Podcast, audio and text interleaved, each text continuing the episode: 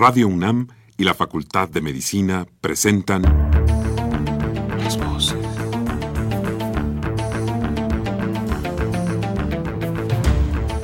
Voces.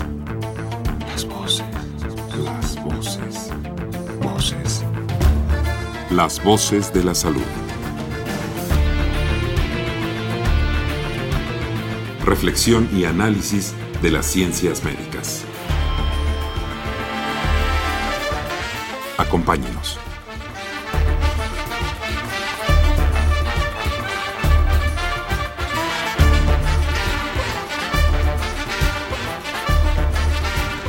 Muy buenas tardes, mis queridos radioescuchas. Es un placer, como siempre, estar aquí compartiendo este espacio radiofónico con ustedes. La Facultad de Medicina de la Universidad Nacional Autónoma de México y Radio UNAM tienen el agrado de invitarlos a que nos acompañen en su programa Las Voces de la Salud. Yo soy la doctora Guadalupe Ponciano Rodríguez, feliz de estar aquí con ustedes en este caluroso día de primavera, desafortunadamente pues muy contaminado, ¿verdad? Pero bueno, aquí estamos y el día de hoy, mis queridos amigos, tenemos un tema de verdad muy importante, además un programa realmente muy interesante. Fíjense nada más, vamos a hablar de paternidad y maternidad adolescente, entre el enojo, el miedo y la felicidad. Y para hablar de este tema, de este tema que tiene tantas aristas, ¿verdad? De este tema que tiene tantas cuestiones de tipo emocional, de salud, etcétera, se encuentran con nosotros el doctor Julián Alcalá. Julián, bienvenido. Ah, muchas gracias, Lupita. Y el maestro Roberto Garda Salas. Roberto, bienvenido a este tu programa. Bueno, amigos, como siempre, eh, antes de empezar, les queremos invitar a que hagan este programa suyo, a que participen, a que aprovechen los especialistas que tenemos invitados y que nos llamen. Ahí van los teléfonos, así que por favor, papel y lápiz es el 55 36 89 89, lo repito, 55 36 89 89 con dos líneas. Y si usted nos escucha en el interior de la República, pues nos va a encantar que nos llame. Tenemos un una alada sin costo es el 01800 505 2688. Se la repito para que nos llame 01800 505 2688. Así que mis queridos amigos, esperamos que participen con nosotros en este su programa el día de hoy, Paternidad y Maternidad Adolescente entre el enojo, el miedo y la felicidad. Nos vamos una breve pausa y regresamos.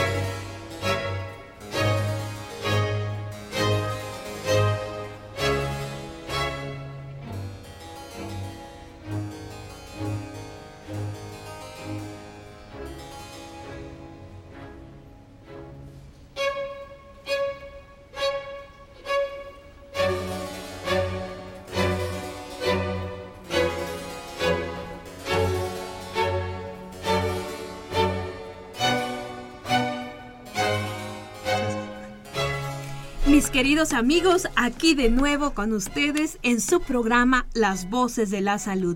El tema de hoy, paternidad y maternidad adolescente entre el enojo, el miedo y la felicidad. Nuestros invitados, el doctor Julián Alcalá y el maestro Roberto Garda Salas. Como siempre, mis queridos amigos, pues para que ustedes sepan eh, cuál ha sido la trayectoria profesional de nuestros invitados, pues voy a dar lectura a los currícula de, de nuestros queridos invitados del día de hoy. El doctor Julián Alcalá es médico cirujano, tiene una especialidad en sexología, un posgrado es una maestría en medicina social y una licenciatura en filosofía. Su cargo actual es el coordinador de materias optativas en el Departamento de Salud Pública de la Facultad de Medicina de la UNAM. De nuevo, bienvenido, Julián. Gracias. Bueno, y el maestro Roberto Garda Salas tiene una licenciatura en economía, una especialidad en género y masculinidad, un posgrado en sociología y actualmente es el director de una organización no gubernamental que se llama Hombres para la Equidad Asociación Civil. Bienvenido Roberto a este tu programa. Y bueno, miren, el tema de hoy, como les decía, es un tema muy interesante, este tiene muchas aristas, ¿verdad? Y eh, pues bueno, eh, si me permiten, Julián, Roberto, hay algunos datos que me gustaría pues compartir con nuestros radioescuchas. Eh, fíjense nada más, eh, yo estaba buscando algún material para el, para el programa y me llamó mucho la atención. Este es una información de un diario de circulación nacional y nos dice México líder en embarazos adolescentes de la OCTE. Y nos dice que según datos de la UNICEF, en el país más del 55% de los adolescentes son pobres. Uno de cada cinco tiene ingresos familiares y personales tan bajos que no le alcanza siquiera para la alimentación mínima requerida. A nivel mundial, según la OCDE, la Organización para la Cooperación y el Desarrollo Económicos, México lidera el programa de el problema, perdón, tiene es el líder en embarazos de adolescentes de 12 a 19 años. Al día se están registrando alrededor de 1.252 partos, cuyas madres se encuentran en este rango de edad que mencionamos de 12 a 19 años. Esta cifra está representando que uno de cada cinco alumbramientos está implicada una jovencita, pues se estima que el total nacional es de 6.260. Estos embarazos evidentemente obligan a los jóvenes a abandonar sus estudios, a cambiar su plan de vida y según los reportes oficiales, 80% de los adolescentes que enfrenta este tipo de situación va a desertar de la academia. Y por último, bueno, otro dato que también es interesante es que, de nuevo, de acuerdo con la UNICEF, en nuestro país, este 55% de los, de los adolescentes, pues tiene, agrega a esta problemática, pues ya un problema económico muy importante. Entonces, bueno, como verán, eh, pues esta problemática, ¿no? Tiene muchas aristas, la parte económica, la parte social, la parte educativa. Entonces, eh, bueno, pues creo que es un tema que, que es excelente y además tenerlos a ustedes aquí para, para platicarlo, pues creo que va a ser también muy bueno. Y pues yo quisiera empezar ya después de haber escuchado esta información, pues hablando un poco de la adolescencia, nos hablan de este rango de edad, ¿no? Entre 12 a 18, 19 años. ¿Qué es lo que ocurre en la adolescencia, Julián? ¿Por qué es tan particular esta etapa en nuestra vida, en nuestro desarrollo como seres humanos? Pues se dice que la, que la vida nos da dos momentos muy importantes para aprender y resolver cosas. Si lo vemos en lo positivo adolescente, pues viene de, crecimiento y también pensaríamos de desarrollo. Y se plantea que la adolescencia podría ser un momento en donde las cosas que no se resolvieron en la infancia se podrían resolver. O sea, en gran medida estructura la personalidad futura de la persona la adolescencia en ese sentido tiene mucho significado y valdría la pena decirlo. Eh, las generalizaciones en general no son muy recomendables porque hay de adolescentes a adolescentes. Y también a lo mejor es decir que no es una etapa biológica de nuestra vida, o sea, lo que es biológico es la pubertad. Pero la adolescencia es una construcción que los estudiosos dicen que viene del siglo XIX. En los otros grupos es un tras un rito de iniciación simplemente es demostrar que sabes hacer lo que se espera que sepa hacer una mujer o un hombre. Y ese rito de iniciación o de transición pues puede durar dos días. O sea, allí no, no tenemos definido, como en las sociedades modernas y sobre todo urbanas, esto que es la adolescencia, que muchos se han planteado que no es a los 19 años, sino por las características se puede incluso llegar a etapas en las que casi casi hasta nunca se sale de la adolescencia. Adolescentes perennes. Entonces, desde tu punto de vista, Julián, ¿verdad? Bueno, es adolescentes de 40. Adolescentes de 40. Desde tu punto de vista, realmente no sería como una edad cronológica. No podríamos definirlo, ¿ok? ¿Y tú, Roberto, qué piensas de la adolescencia? Para ti, ¿qué es la adolescencia? Bueno, yo creo que yo me preguntaría cómo la sociedad ha respondido ante una edad de las personas. Y usualmente como papá, mamá, amigos, amigas, hermanas, hermanos, maestros, maestras, médicos y médicas responden cuando ven que una persona deja de ser niño o niña y entra a otra etapa, que ha denominado como adolescencia y que muchos ven efectivamente como previa a la juventud. Y yo creo que la primera imagen que, que la sociedad ha construido de esa etapa es, es una etapa problemática. O sea, es una etapa en donde sí hay cambios biológicos, pero para la sociedad todavía se le ve como un problema. Y yo creo que ese es un problema que veamos a los adolescentes como un problema. Ah, oye, Roberto, hasta has escuchado por ahí, ¿no? Que dicen los aborrecentes. es decir, los, aborrecentes, porque bueno, se relaciona, eh, la percepción es que una, un adolescente, eh, ya sea mujer o hombre, va a generar una serie de problemas, entre comillas, como tú dices, ¿no? Este, muy entrecomillado. Yo lo vería al revés. La sociedad asigna a los adolescentes eh, como problemática sus rituales, lo que decía este Joaquín. O sea, es una etapa de transición, pero para la sociedad lo vive como un problema esa transición. No ha logrado la sociedad hacer, o yo creo que las sociedades antiguas tenían etapas más organizadas. Ah, Julián, perdón. Sí, Julián. Este, eh, no ha logrado la sociedad hacer eh, transiciones no problemáticas de los adolescentes. El problema yo creo es en parte de los adolescentes y las adolescentes, pero en parte de la sociedad. No hemos logrado como papá y como mamá saber acompañar de manera no problemática esta etapa inevitable de transición, porque yo creo que la adultez muy en el fondo quisiera que se quedaran chiquitas y chiquitos o sea, que no hubiera esta transición, ¿no? No, y que además, bueno, debemos reflexionar que todos hemos pasado por ahí, ¿no? Es una parte fundamental del desarrollo del ser humano, ¿no? Entonces, bueno, este, una de las cosas interesantes eh, que ustedes acaban de mencionar es que eh, independientemente de cómo se conciba la adolescencia, hay una serie de cambios biológicos.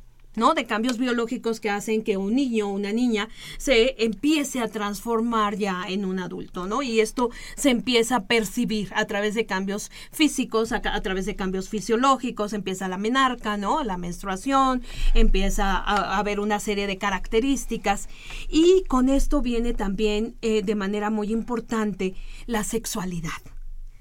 ¿Qué es la sexualidad entonces en este momento? ¿Cómo podríamos percibir la sexualidad?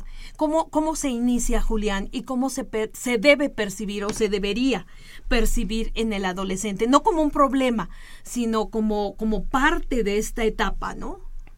Sí, dicen que la sexualidad, nuestra sexualidad inicia con nuestros papás, ¿no? Este, es decir, es un atributo del ser humano. Y la sexualidad así tradicionalmente se ve como ese conjunto de aspectos biológicos, pero hay que decir también psicológicos, emocionales y sociales, que nos van construyendo como personas. A mí me gusta decir que la sexualidad es como la columna vertebral, porque allí se articula prácticamente toda nuestra personalidad. Terrible las sociedades, y que abunda, donde se reprime la sexualidad. Que, y se reprime porque no se habla o porque se prohíbe en otras formas, que es incluso explícitamente negar el acceso a ciertas partes del cuerpo. Entonces, crecer con una columna torcida, pues sí, obviamente va a ir generando conflictos en otras áreas. Si sabemos que hay muchos problemas, incluso de depresiones, de estrés, de insatisfacción, pues mucho tiene que ver con una sexualidad que se construyó mal. Yo diría que la sexualidad debería ser una posibilidad para tratar de darle algunas mordiditas a la felicidad. Y desgraciadamente no es luego lo que sucede y el adolescente lo va a vivir muy pronunciadamente porque además dentro de los cambios biológicos aparecerá la posibilidad de tener un embarazo. Claro, que es, que es el tema, ¿verdad? Al que vamos llegando poco a poquito. Roberto, eh, en, en, tu caso, ¿qué, ¿qué significado crees que tiene la sexualidad en esta etapa específicamente? Yo creo que es cuando las personas descubren el deseo. Lo que, lo que deseo, lo que me gusta. Tal vez algo muy... pensemos en una infancia saludable, muy vinculada a lo lúdico y al juego. El juego da la, una sensación placentera. Eh, un niño saludable es un niño que juega mucho. Eh, y es un niño que siente. Inevitablemente, todo eso, esas sensaciones en la adolescencia se van a traducir en deseo. En deseo seguir jugando. Deseo seguir conociendo lo que siente este cuerpo. Y, y entonces, de repente, efectivamente, ese deseo, ese, eso lúdico, se va transformando en sexualidad, porque además están los cambios biológicos, pero también los cambios sociales, los cambios económicos, en donde yo veo que entonces hay muchos, muchos productos en el mercado que están relacionados con objetos del deseo. Los teléfonos, los carros tienen fuertes connotaciones sexuales, los objetos, eh, la sociedad de consumo usa la sexualidad de una manera, manera simbólica para que la gente consuma. Y entonces surge el deseo en una sociedad capitalista el deseo es muy vinculado al consumo, que no es lo mejor, porque después viene el consumo sexual de hombres sobre cuerpos de mujeres, se cosifican las cosas, los cuerpos. Una, una, una expresión saludable, yo creo, de la sexualidad sería cuando yo puedo expresar ese deseo en la adolescencia y vivirlo sin culpa. Y que la gente que esté cercana a mí no lo viva como, sí con preocupación, porque que papá y que mamá estamos listos para, para una respuesta 100% asertiva ante el deseo de nuestros hijos, pero sí más informada tal vez acerca de que cuando mi hijo o mi hija exprese el deseo, me deseo tocar, deseo a otro niño de, mi mismo sexo, deseo a otra niña de mi mismo sexo, deseo a un niño o a una niña que tal vez todo el mundo lo ve horrible, pero yo lo deseo y me gusta, en ese momento del surgimiento del deseo, sepamos qué decir. Entonces yo lo asocio mucho la sexualidad con eso. Y eso es toda la vida, ¿eh? dura toda la vida. Y estoy de acuerdo con Julián, es totalmente normal, saludable, pero extrañamente y de manera muy interesante para la sociedad es un problema cuando la gente expresa sus deseos. Ese es todo un tema. Claro. Y bueno, además, específicamente en esta etapa, empiezan a surgir como también como parte natural, ¿no? Porque en, en esta etapa, ustedes ya lo habían comentado, hay también no solamente una maduración de tipo sexual, sino también el cerebro del ser humano, pues eh, tarda mucho tiempo en llegar a una madurez, ¿no? estamos hablando 21, 22 años, que ya para muchas concepciones de, de adolescencia ya estaría fuera, ¿no? Ya sería un joven. Pero además esto también nos habla, este cerebro inmaduro todavía eh, tiende a los comportamientos de riesgo. ¿no? Es clásico del adolescente. ¿Cómo entonces compaginar esta aparición o este florecer, digamos así, de la sexualidad con estos comportamientos de riesgo que en determinado momento en esta etapa pues son normales por esta maduración que está teniendo el cerebro del ser humano, Julián? Sí, mira, este, yo creo que el primer problema es la desinformación. Aunque dicen que la palabra más buscada en internet es picar sexo. Mm, pues pero no necesariamente lo que viene en internet es son páginas bien construidas. Como decía Roberto, están más vinculadas muchas veces con un consumo y un consumo, y tú lo sabes muy bien, Lupita, porque eres experta en esto, que implica riesgos. O sea, hay desinformación, hay algo importante, porque luego el asunto no nada más es que estén informados, es asumirte en tu sexualidad. ¿Cuántos de los que llegan a embarazarse, y estoy hablando incluso de adultos, pueden ser hasta médicos, médicas. El problema no es la información, el problema está en lo emocional, en términos de no asumirte como una persona sexuada. En ese sentido sí es un reto fuerte, porque habría que dar ese, e, e, e, ese brinco de una buena información acompañada con el asumir tu sexualidad y de preferencia sin culpas. Pero, si además estás teniendo dentro de todos estos consumos la cercanía, como bien sabes, a fumar, a beber, dicen que hoy más es la marihuana, ¿no? de lo que se consumen cualquiera de las que tienen acceso. Eh, una información en los medios de comunicación contradictoria, por lo menos yo diría. O sea, porque parece que es una invitación. O sea, ¿cómo es posible que llegues a cierta edad y no tengas novio, que no hayas iniciado tu vida sexual, etcétera, etcétera? O sea, por un lado te reprimen, por el otro lado te avientan atrás de la publicidad otro tipo de información, dejan, por supuesto, confundido al adolescente, que además es compartido con sus pares. La época, pues sí, donde se va a las fiestas, donde pues parece que no hay fiestas si no hay alcohol.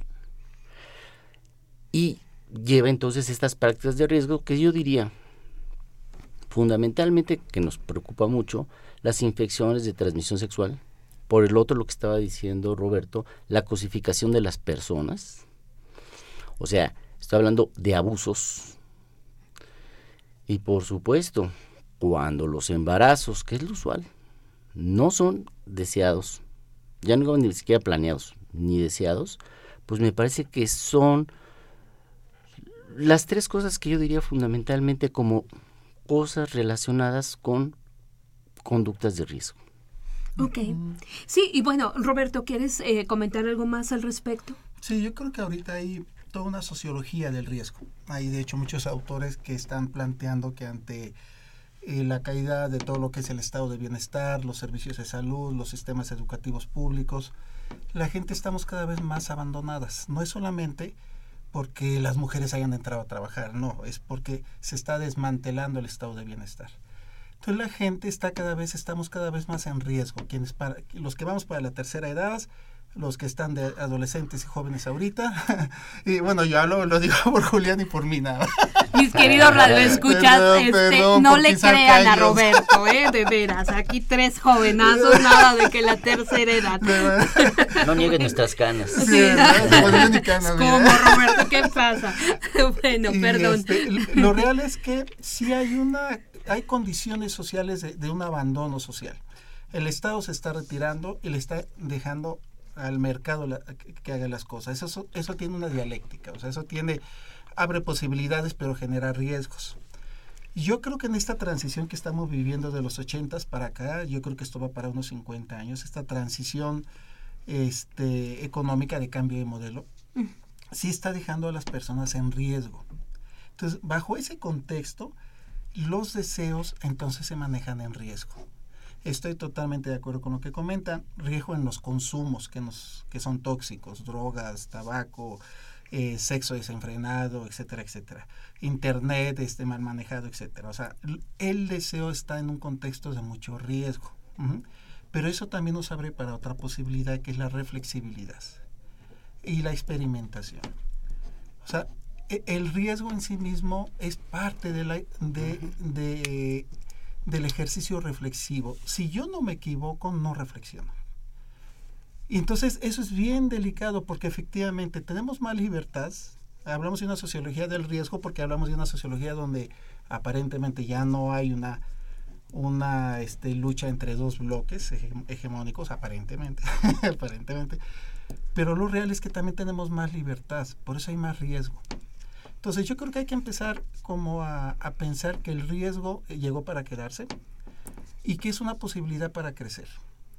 A mí me preocupa cuando el riesgo se maneja como eh, en un contexto de castigo. Por ejemplo, ayer hablaba con un adolescente que habló a la asociación. dice, tengo 19 años, estoy viviendo con un hombre de 39 años que me golpea. Dice, yo ya me quiero salir de aquí. Dice, me equivoqué. Desde los 17 años me vine a vivir con él. Dice, ya me cansé. Dice, nada más que en mi casa no me quieren aceptar porque me castigan que porque me salí. Entonces necesitamos adultas y adultos que entendamos que inevitablemente hijas e hijos, estudiantes, chavos y chavas van a entrar en situaciones de riesgo, porque van a experimentar. Y hay que acompañarlos para que vivan esa experimentación como una manera de aprendizaje. Yo le preguntaba a esta joven, le decía, ¿cuál era tu objetivo cuando te fuiste a vivir con él? sentir más, era algo placentero, era algo bonito estar con él. Le digo, y ahora de que te das cuenta, que dice que esa fue una etapa y ya conocí el otro aspecto, dice, y no me gusta. Y ya no quiero seguir aquí, quiero estudiar y quiero retomar mi vida. Entonces yo decía, ¿cuánta sabiduría necesitan los papás de esta joven para primero aceptar que se haya ido y segundo, aceptar que regrese? Y no es continuar como si no pasara nada, no, es que aprendimos todos y la vida sigue. Porque la adolescencia dura más, no más de seis años. O sea, es saludable que tenga, que las experimentaciones que nos llevan a riesgos mm, duren un periodo también. O sea, de adultos también experimentamos, también tenemos riesgos, pero regulamos, aprendemos más rápido y salimos adelante. Esa es una característica de una adultez saludable. Pero usualmente los y las adolescentes tienen conductas en riesgo y si no hay un adulto o una adulta que pueda coachearlos, que pueda contenerlos y estar con ellos, el chavo se pierde. claro. Nosotros sacamos un libro hace unos años sobre jóvenes en reclusión y eso fue lo que encontramos. son jóvenes que fueron abandonados por sus adultos, mamás y papás, porque estos, estos adultos y adultas se enojaron mucho porque no comprendieron que el joven o la joven estaban experimentando. Entonces yo creo que el riesgo es parte de la vida y es, y es una posibilidad para crecer si lo sabemos manejar. Claro, y bueno, aquí eh, me gustaría retomar algo muy interesante, que es la percepción del riesgo que tiene el adolescente, porque ahí contribuyen muchos factores. Eh, un ejemplo, Ahora con esta discusión, por ejemplo, de la legalización de la marihuana, del uso de la marihuana, eh, pues para con fines médicos, ¿no? Básicamente, eh, yo tengo algunos compañeros que trabajan con adolescentes en, drogas y me decían, bueno, es que la percepción del riesgo que están teniendo los adolescentes ante, toda esta, eh, pues, revolución que ha habido, ¿no? Que salen los medios, como tú decías, Julián, algunas cosas confusas, algunas cosas contradictorias eh, pues se ha incrementado el consumo. ¿Por qué? Porque, bueno, la percepción del riesgo que tienen de la marihuana como droga, ahora la, la quieren ver mucho que es, eh, pues, eh, un medicamento. Si es un medicamento, no puede ser tan nocivo. Siento que esto es totalmente distinto, ¿no? Hablar de la marihuana como una droga o hablarla como un medicamento. Sin embargo, los medios, la sociedad, pues, han jugado un papel importante para que esta percepción del riesgo sea confusa, ¿no? Como un poco nebulosa, ¿no? Entonces, entonces aquí, bueno, lo que, lo que ustedes decían, es fundamental que haya adultos, ¿no? Eh, que de alguna manera vayan, vayan coacheando al adolescente. Y otra cosa que tú mencionaste, Roberto, muy interesante, de si no me equivoco, no aprendo. ¿No? Pero bueno, hay de equivocaciones a equivocaciones, ¿no? Y creo que eso lo podemos discutir porque es un tema que creo que es bastante interesante, sobre todo en el contexto de, del programa, paternidad y maternidad adolescente entre el enojo el miedo y la felicidad, ¿no? Me equivoqué, pero bueno, hay un bebé de... Entonces, ¿qué les parece si nos vamos a un pequeño corte y regresamos, retomamos esto de entrada? Amigos 55 36 89 89 y 01 800 505 26 88. Esperamos sus llamadas y regresamos en un momentito.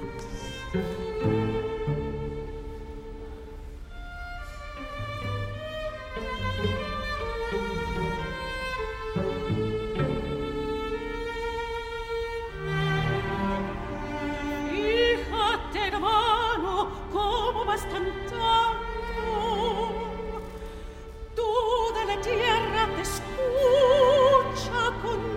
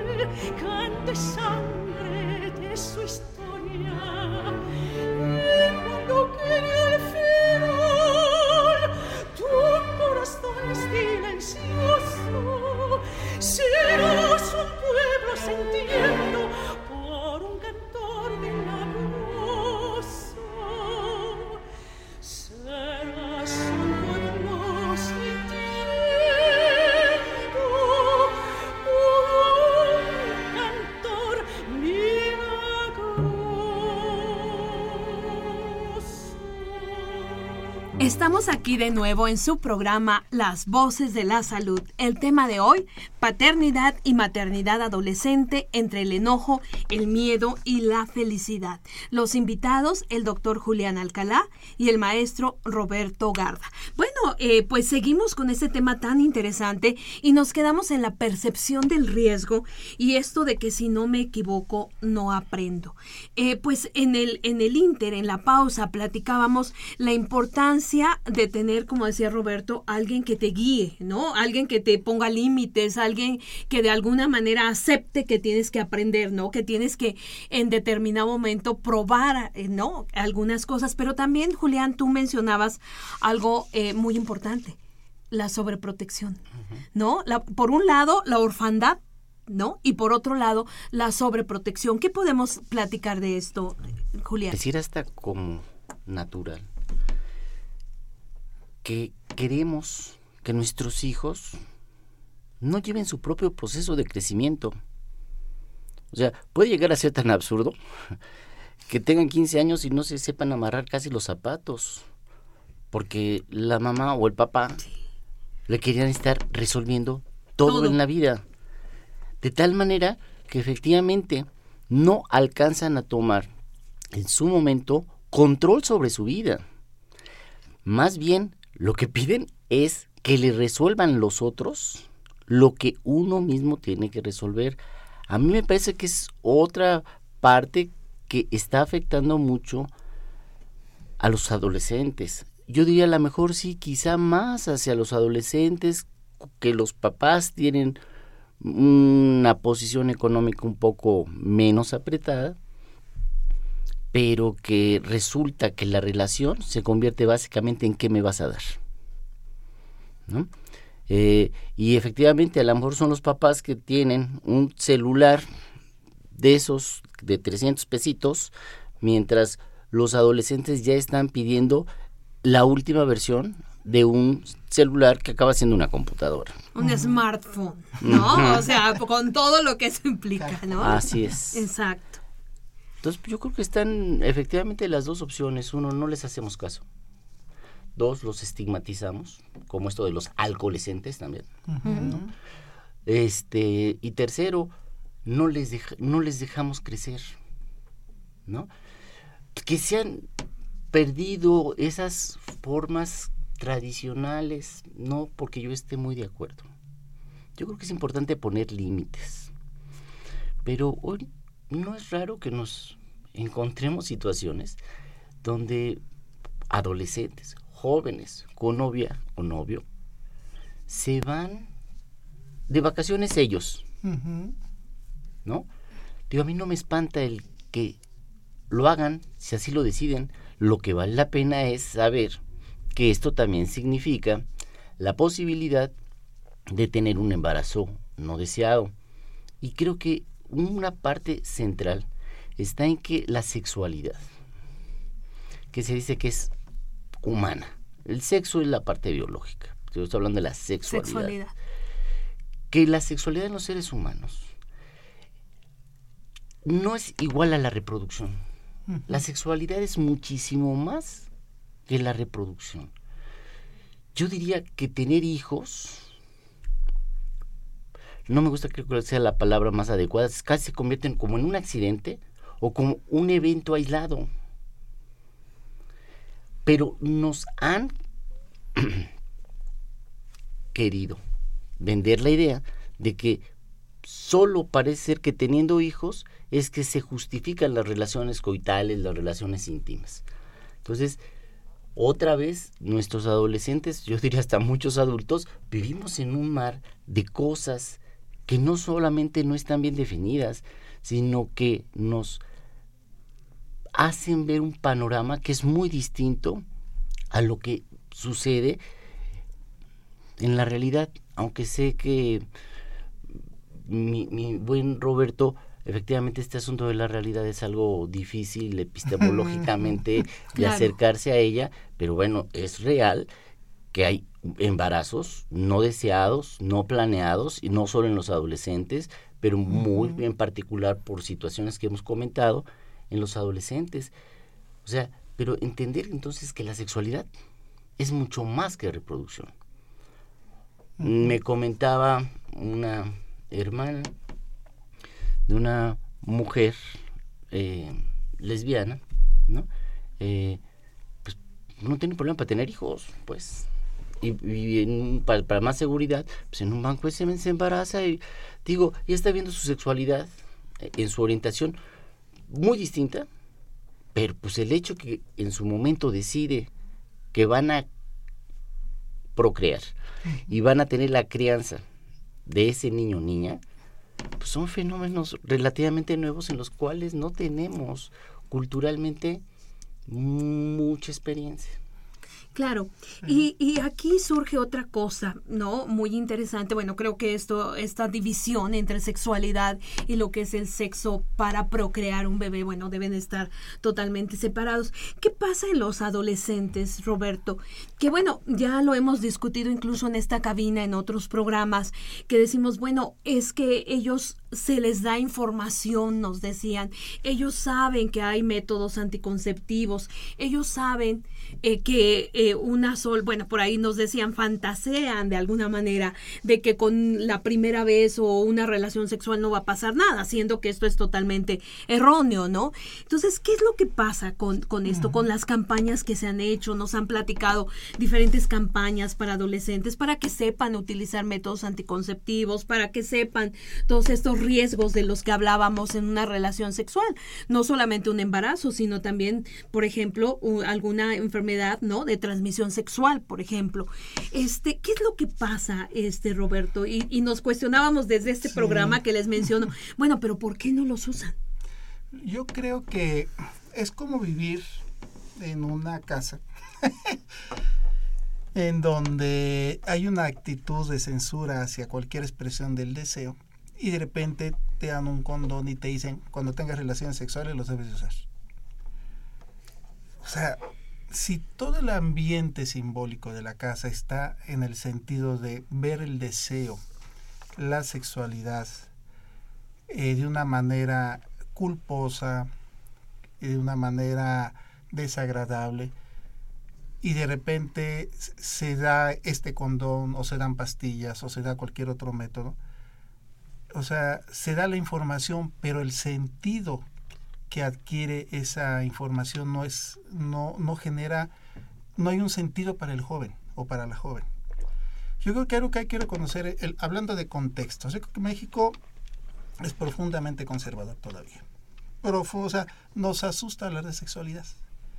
Nos asusta hablar de los deseos. Todavía pues eh, ayer o antier en el periódico acaban de meter este, una iniciativa ciudadana, gentes del Bajío sobre todo, de Jalisco, Aguascalientes y Querétaro, para este que quede la familia tradicional como el único tipo de familia. O sea, se censura todavía que una mujer sienta deseo por otra mujer, que un hombre sienta deseo por otro hombre. Entonces yo creo que hay que, hay que reconocer ese contexto las y los adultos actualmente todavía seguimos con profundos ignorancia y prejuicios sobre lo que es el deseo y nos asusta. Maestros, maestras, papás, mamás, etcétera, etcétera. Entonces, en ese contexto conservador, no, no, no, está adquiriendo, yo creo que eh, yo, yo le doy esa lectura a la negativa de las y los adolescentes de usar este, anticoncepciones. El, problema no es ni de cantidad de métodos, porque les están llegando, ni de acceso y está haciendo, ni de información. El problema es que es como cuando vas a clase y te das cuenta que el maestro no cree lo que está enseñando. O sea, tú dices, no es cierto, o sea, el cuate está hablando de Juárez y viene vestido de con la esta de cura, sí, entonces realmente no, yo creo que hay un, hay un mensaje muy contradictorio de la sociedad en México con relación a la, a la sensualidad, a la sexualidad, al deseo. Y, y, y un reflejo de eso lo, están mostrando nuestros adolescentes, nuestras adolescentes, con el problema de embarazo adolescente. Yo, ¿Qué es lo que yo leo que nos dicen las y los chavos? Primero nos dicen no les queremos no les creemos. O sea, si, si yo veo mamá que tú tienes ocho hijos, si yo veo papá que tienes hijos por allá y por acá, o sea, ¿para qué me dices que yo use el condón si tú no los usas? Si yo veo maestro que usted anda tras las chavitas de aquí que no regula su propia vida sexual, entonces, ¿qué le voy a andar creyendo cuando usted me habla del tema de sexualidad? Y, eso es algo muy real. Entonces yo creo que las y los jóvenes afortunadamente tienen una mirada crítica sobre las y los adultos que les estamos dando la información. Yo creo que cuando las y los adultos sí podemos transmitir con nuestros actos y más la información, este, eh, información sobre métodos anticonceptivos, el chavo y la chava sí ven la coherencia. Sí la leen, o sea, sí la leen. Sea una monja, sea un sacerdote, sea un maestro laico, sea quien sea el joven y la joven, yo no sé, o sea, yo me acuerdo en la adolescencia, yo, yo leía a los maestros que eran coherentes. O sea, uno lo siente, es, no, yo sí, yo creo que si hay una vibra o hay algo en donde uno dice, esta gente sí es, sí es coherente. claro, es algo intuitivo, ¿no?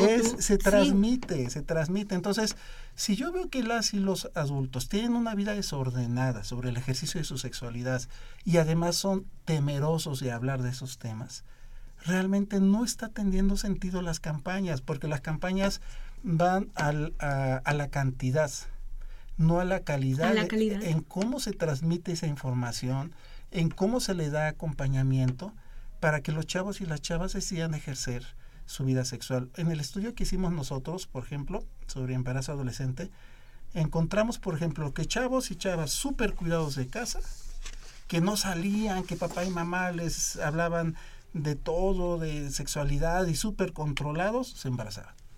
Encontramos que chavos y chavas que eran bien reventados, que salían a fiesta, algunos no llegaban a su casa por días, se embarazaban. ¿Qué nos dice eso? Lo que nos dice es que la sexualidad, el coito y la posibilidad de embarazo se va a dar en cualquier tipo de familia. O sea, es una práctica. ¿Quién de nosotros le pedía permiso a su mamá o a su papá para irse a acostar con la novia, el novio, la amiga, el amigo?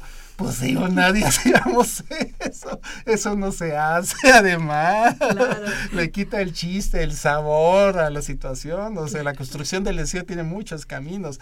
Entonces, yo creo más bien que las adultos y los, los adultos nos tendríamos que estar revisando Primero, tener claro que el ejercicio de la sexualidad se va a dar en nuestras hijas e hijos inevitablemente y que eso es saludable.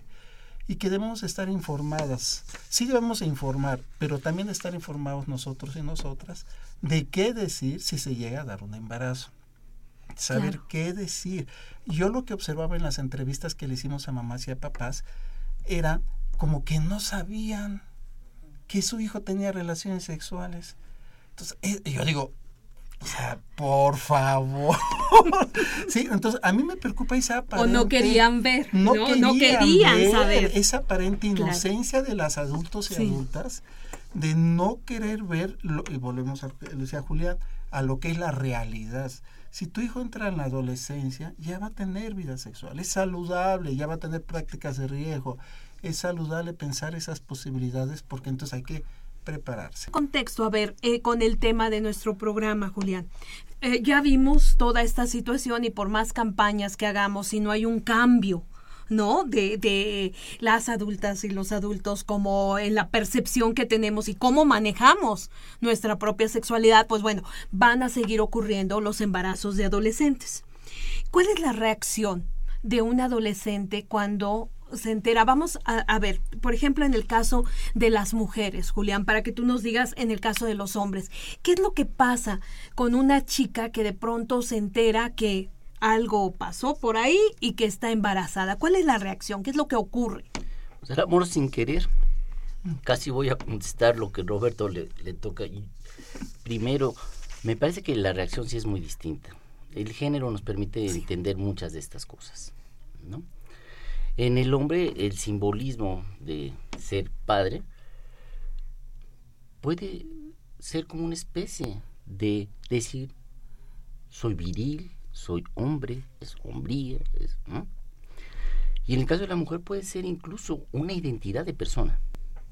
O sea, para muchas mujeres su proyecto, y no digo que esté mal, mientras lo deciden, pero su proyecto, a veces porque también la sociedad no les da otra opción, es ser madres. Pues lo están cumpliendo. Pero yo creo que reconociendo que los hombres y las mujeres simbolizamos distinto lo que puede ser un embarazo y ya no solamente el embarazo adolescente, pues me parece que puede darse una gama muy amplia de emociones y conductas. O sea, desde la alegría a la depresión, de la esperanza a la angustia, de la aceptación al rechazo, de la responsabilidad al abandono. Este abandono yo diría sí, evidentemente más cargado en el caso de los hombres. Pero también habría que pensar cuántas de estas adolescentes efectivamente lo que acaban dejándole es a la bola la responsabilidad de la crianza del niño. Sobre todo estos que estábamos platicando, cuando vienen condiciones de sobreprotección, e incluso que llegan, por decirlo, de alguna manera a robarse al, hijo de el adolescente, de la adolescente. Es decir, los padres empiezan a tomar decisiones casi prácticamente todas hasta poniéndole el nombre. Pues se va a llamar como tu tío. ¿Sí? Este no les otra vez damos la posibilidad de que este proceso lo puedan asumir con todas estas complejidades. O sea, te digo, desde lo que pudiera ser esperanza a miedo, ¿no? De situaciones de depresión a lo contrario, de alegría. Y yo creo que aquí algo que yo insistiría mucho es la preparación previa para un embarazo. O sea, de todos modos nadie se salva que el amor tengas este tipo de emociones, pero indudablemente, como si lo pusiéramos en una balanza, si se van a ir las partes más hacia las emociones que hacen daño cuando no se está preparado. Y por el contrario, la balanza puede irse un poquito más a situaciones emotivas, alegres, positivas. Positivas. Este, si está esta insisto, preparación, que ya lo dijimos, no solo es información. O sea, yo le agregaría lo que dice Roberto y estoy de acuerdo con él, yo le agregaría, por ahí se, se decía, ¿no? En la sexualidad. El mejor policía es el que trae uno adentro. Entonces, el que yo asuma mi sexualidad y otras aquel género es un asunto muy importante. Para los hombres, parte de ser adolescente y de ser hombre, independientemente de la orientación sexual, es tener una vida sexual activa. Incluso sin amor. Es decir, sí, siempre va a haber emociones. En el caso de las mujeres, dije, las generaciones no son buenas, pero en general sí vinculan Son más. estereotipos. ¿es real? Sí. Pero sí, sí Em- asocian emoción- más con- con el- cuestiones como el amor, eh, exacto. y el amor. O sea, sí, al amor tengo relaciones, pero con mi novio, ¿no? Eh, en ese sentido, eh, pues me parece que sí, la reacción, por ejemplo, en el caso de las mujeres muy en especial, es que se sigue cuidando una tela de la cual no sabemos ni para qué es el himen. O sea, así bien a bien no se sabe ni por qué. Y que además somos la única especie que lo tiene. Hasta donde tengo entendido. Este, pues no me ando asomando a En las otra- intimidades de otros en animales. otras especies. Pero hasta donde los que sí pues se dedican más a eso es lo que señalan. Pero, o sea, a la mujer sí le cuesta luego más trabajo asumir su vida sexual. Es decir, el que yo tome algún anticonceptivo. Para empezar, y las campañas me parece que no están muy dirigidas a los jóvenes. O sea, el programa empezó como planeación familiar. Familiar. El joven no se identificaba con eso. Exacto. Y es bien dicho, mejor hablar de anticoncepción. Y que incluso la norma oficial mexicana reconoce que los adolescentes deben y pueden tener acceso a la anticoncepción. Pero yo nunca he visto en ninguna clínica que lleguen los adolescentes a un servicio de anticoncepción. ¿Por qué no? Pues entre otras cosas porque tienes que asumir, a ver si me explico, pareciera ser que nos venden la idea de que es pecado. Sobre todo en el caso de las mujeres, Sí, está que mal. además de- en general tienden a ser más religiosas, más eh, conservadoras en algún sentido. Entonces, no solamente voy a pecar, sino estoy anticipando. O el exigir el condón. Va a ser un pecado planeado. Exacto. O sea, como, como, como dirían los abogánsters. O sea, parece que hay premeditación. Y ¿no? Entonces, a- a- atrás de esas fantasías y cosas, yo creo que está el asunto de no, insisto, no reconocer por el policía que también se lleva adentro que estamos teniendo una vida sexual. Yo creo que en el caso de las mujeres, en ese sentido, sí resulta particularmente complicado, sobre todo cuando tienen proyectos. Cuando hay proyectos, porque también habría que decir que, ya lo señalé de alguna manera, a veces no hay un proyecto, ¿eh? Eso es el abandono académico, perdón, a veces ya no están. Claro. Y no está en sus expectativas Continuar. continuarlo. Exacto. Este, en ese sentido yo creo que para las mujeres, para dejar la parte de Del varones, hombre a, a- a este, Roberto. yo creo que sí se dan, pues te digo, un conjunto de emociones, pero sí pensar, no así de una manera dual, pero que pueden estar las reacciones positivas emocionalmente, pero usualmente, sobre todo en las áreas urbanas, las partes de emociones negativas. ¿no? Negativa. Roberto, ¿y qué hay de la paternidad? Esta este concepción, ¿cómo, cómo toma el adolescente hombre, no? El hecho de que de pronto hay un embarazo. Yo creo que todo depende de los roles que jueguen los chavos y las chavas. O sea, yo- es muy importante que yo observe a mi hijo, a mi hija adolescente. ¿Qué, qué, qué roles juega cotidianamente? Por ejemplo, nosotros exploramos adolescentes eh, que tenían como rutina diaria solo la casa, por ejemplo. Eran chavas y, y no había chavos, cuidadores principalmente. Una chava que se embaraza y tiene ese rol, realmente hasta le da gusto de ser mamá, porque ya está solamente en el ámbito doméstico. Pero había jóvenes y jóvenes que tenían el rol de la casa, pero además ya trabajaban. Los jóvenes que se embarazaban y, y eran muy de casa estos jóvenes y trabajaban, aceptaban bien la paternidad, les daba gusto, porque les daba sentido de ya tienen su familia, la casa, y ya trabajo, el proveedor a veces a las jóvenes no les gustaba y decían, a ver, si yo, yo, yo estoy en casa, hago el quehacer y cuido, porque es lo que me han enseñado, o sea, e- educación muy tradicional, pero también ya trabajo, muchas jóvenes decían, yo ya trabajo a los 16, a los 14, 15 años. Entonces, tener un hijo me va a estorbar trabajar, me va a regresar solamente al ámbito este, familiar y yo no quiero eso. Y esas adolescentes decían, no, yo no quiero. Sumamos otro ámbito, casa, trabajo y ahora escuela. Entonces ya, cuando los chavos tienen esos tres ámbitos, o casa y, escuela, o casa, escuela y trabajo, son jóvenes que no reciben bien el embarazo. Porque como muy bien lo dice Julián, ya tienen un proyecto. Ellos dicen, no, espérate, a ver, chava o chavo, ¿eh? O sea, yo ya tengo una, eh, yo ya tengo un proyecto, yo ya voy a este, hacer una carrera, voy a acabar mi escuela, y entonces dicen, yo no quiero tener este, el hijo o la hija. Y entonces eso es muy interesante, porque algo que encontramos nosotros era que las familias trataban a sus hijos como si no tuvieran roles en la sociedad, en el trabajo y en la escuela. Y entonces a la hija, aunque tuviera 10 en la escuela y fuera muy buena trabajadora, le decían, pues lo tienes. Y la chava decía, bueno, pero es que no quiero, o sea, es que no puedo, pues lo tienes porque para qué andas ahí saliendo y viene el castigo. Ahora te aguantas. Yo lo que observé mucho era cómo se castiga la sexualidad de las mujeres de parte de los adultos.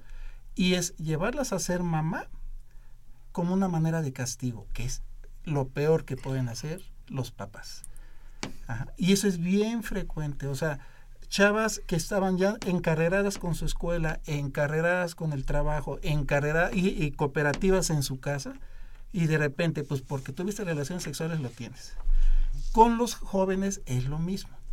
Jóvenes que ya estaban encarrerados con la escuela, encarrerados con el trabajo, muchos de ellos decían, pero bueno, es que si yo tengo un hijo, entonces, pues no, no puedo. O sea, este, no quiero. Yo los invito a ver la página eh, eh, del Facebook de Hombres por la Equidad. Acabamos de subir una nota donde un joven mató a su bebé. Porque no quería ser papá. Y entonces es en tener el drama, o sea, tú decías hasta el abandono, yo añadiría hasta el homicidio. Es el drama de los adolescentes. Entonces yo digo, Desafortunadamente creo que la intervención, los jóvenes se pueden equivocar, pero creo que todavía hay muchos adultos y adultas que al, ante el embarazo dicen, ah, pues ahora el castigo es la maternidad o la paternidad. Y entonces estamos teniendo que muchas jóvenes y muchos jóvenes que, que tienen un proyecto de vida, se les está imponiendo la maternidad y la paternidad como un castigo. Eso nos va a generar una, eso va a generar una nueva generación de mujeres deprimidas, de papás violentos con hijos e hijas deprimidos y violentos. Entonces, yo digo, por eso es un foco rojo, no solamente por la cantidad, sino por la mala calidad de las nuevas paternidades y maternidades adolescentes que están surgiendo. Bueno, pues oigan, pues creo que es un tema muy interesante, mis queridos amigos, lo podemos retomar. Y bueno, eh, eh, nos tenemos que ir, esta se nos acaba como siempre el tiempo, esta fue una coproducción de la Facultad de Medicina y Radio UNAM, a nombre del doctor Germán Fajardo Dolci, director de la Facultad de Medicina y de quienes hacemos posible este programa, en la producción y realización la licenciada Leonora González Cueto Bencomo, la licenciada Erika Lamilla En los controles Socorro Montes, en la conducción el día de hoy, la doctora Guadalupe Ponciano Rodríguez. Les agradezco a nombre de todo el equipo su atención y recuerden que tenemos una cita aquí todos los jueves a las 12 del día en su programa Las Voces de la Salud. Que tengan un excelente día. Radio UNAM y la Facultad de Medicina presentaron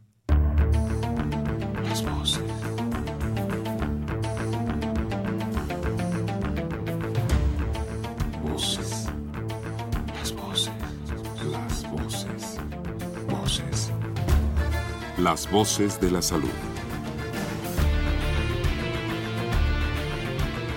Reflexión y análisis de las ciencias médicas.